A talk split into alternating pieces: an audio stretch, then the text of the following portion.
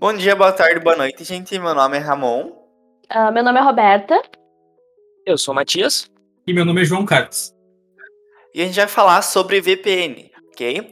Mas, para começo de conversa, o que, que é VPN? Ok, VPN, em português, rede privada virtual, é uma tecnologia que usa uma rede pública, como a internet, para estabelecer uma conexão privada e segura entre dois ou mais computadores. Isso é muito utilizado em grandes corporações que procuram um trabalho via home office, porque ela fa conecta facilmente vários colaboradores em diferentes e distantes partes do mundo.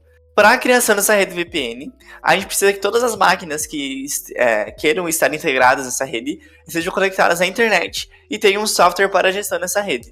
Uh, então, mas me diz uma coisa, Ramon. Como que a gente introduz uma VPN no nosso dia a dia? Bem, a gente pode usar ela das mais variadas formas, tanto para proteger seus dados na, na rede, mas também uh, na parte do lazer, né? Quando você vai querer jogar Minecraft com seus amigos, por exemplo, e você quer fazer um mundo single player, que você jogaria sozinho, mas convidar eles, transformar esse mundo single player em multiplayer. Você pode instalar, por exemplo, Radmin ou Hamash, que eu queria que algum de você, alguns de vocês já conheçam, e criar uma VPN, criar uma rede ali e convidar seus amigos para entrar nela e é como se vocês estivessem numa LAN, numa rede local. E a partir disso vocês conseguem jogar então juntos. Bem, a VPN funciona por meio de um sistema de tunelamento, e essa técnica consiste em pegar um pacote de dados e encapsular ele, ele várias vezes uh, para que ele seja transportado com segurança. Os dados eles percorrem o caminho entre a máquina remetente, que faz a criptografia, encapsulamento, uh, e envia o pacote para a máquina receptora, a qual uh, acolhe o pacote de dados, desencapsula e descriptografa?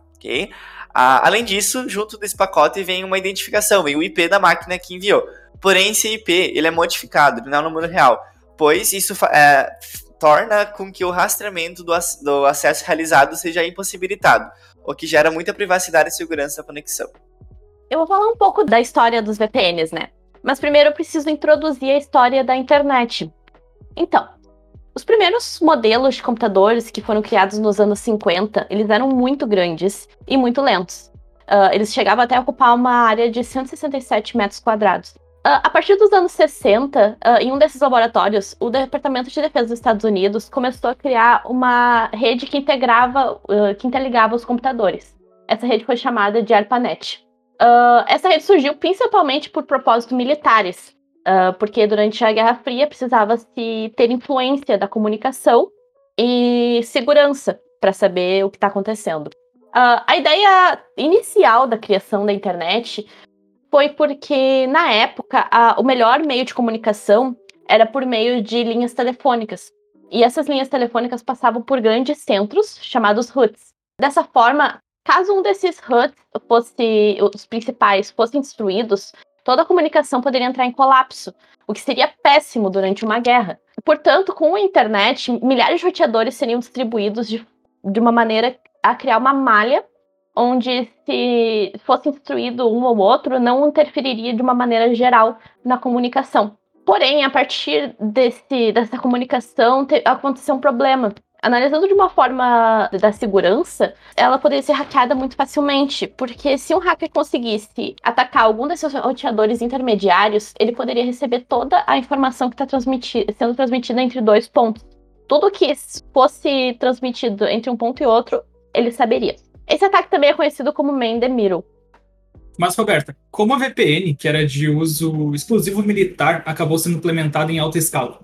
Então, com o grande crescimento da internet, as empresas queriam uh, aderir isso a, a, elas, assim, de uma forma que elas tivessem um contato maior entre a empresa e o cliente. Porém, a passagem desses dados sensíveis só seria possível se, de alguma forma, alguma tecnologia conseguisse alterar esse meio que era totalmente inseguro, onde poderiam ser roubados muitos dados, uh, de, fizesse de uma maneira confiável. Então, a principal motivação do investimento nos VPNs é que eles eram a maneira mais barata de se conseguir isso. Porém, a partir disso, com esse alto investimento em VPNs, ac acabou que foi sendo de fácil acesso para a população em geral, uh, tanto por motivos éticos, como proteger a própria segurança e, e, e os dados das pessoas, uh, quanto de maneira uh, antiética, como hackear. Bem, sobre os protocolos de tunelamento. Eles são constituídos então de protocolos né, de transmissão e padrões de criptografia, o que concede um acesso rápido e seguro aos servidores VPN. Os mais utilizados atualmente são o PPTP e o OpenVPN.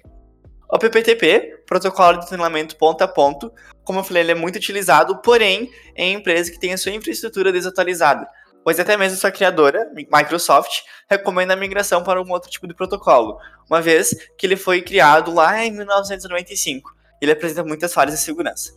Em outra mão, temos o OpenVPN, que é o protocolo mais utilizado e com uma alta criptografia, que chega até 256 bits. Ele apresenta uma alta segurança e estabilidade.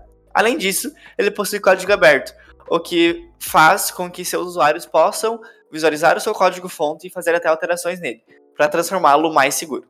Depois de ouvir esse bando de informação, deve ter surgido o questionamento do porquê usar uma conexão VPN, né? O que costuma configurar a conexão é o provedor.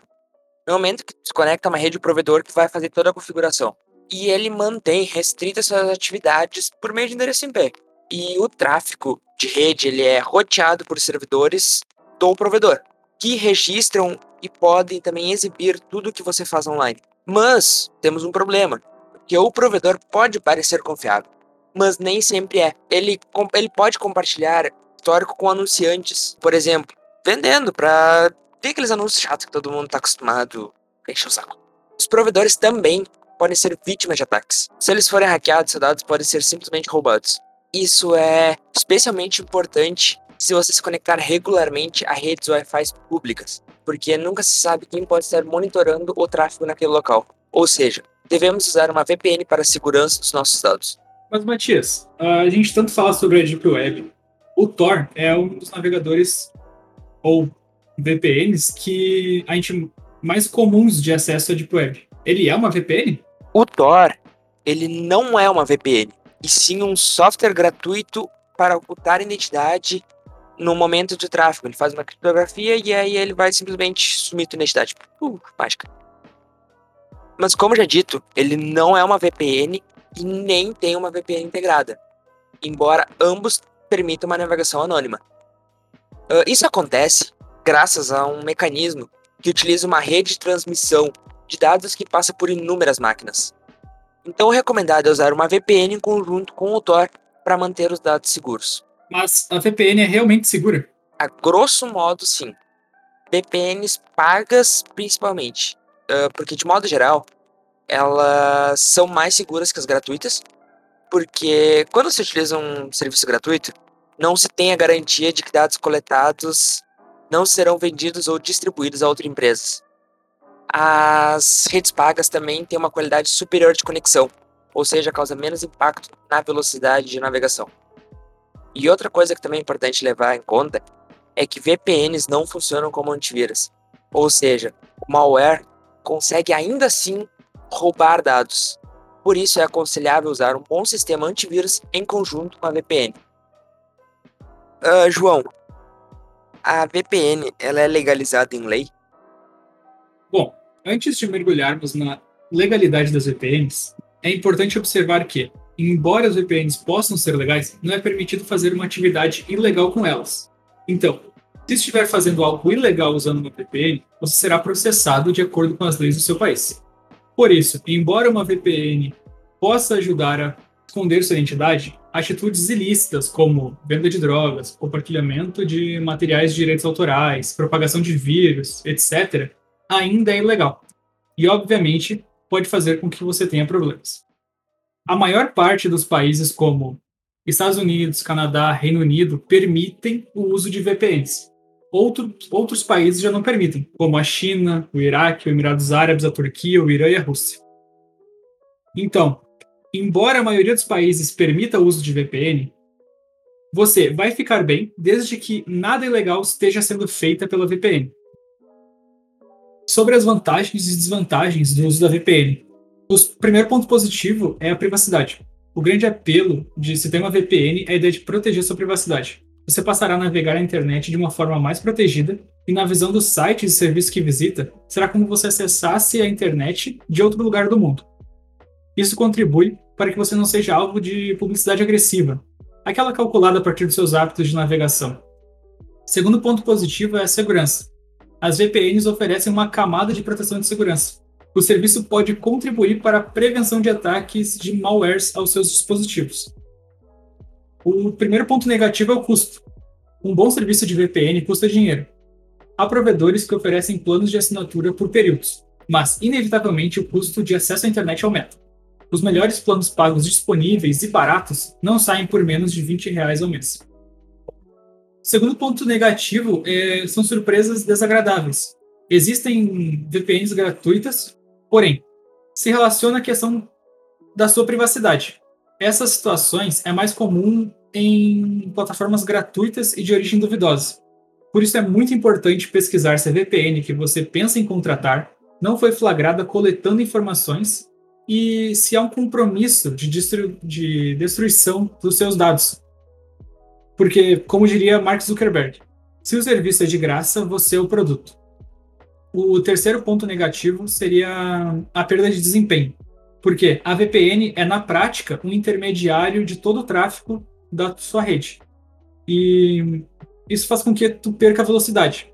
Pessoas com um pacote de velocidade mais baixo sentirão isso com maior agrave. Bom, e esse foi um resumo sobre as VPNs. Muito obrigado aos ouvintes e até a próxima.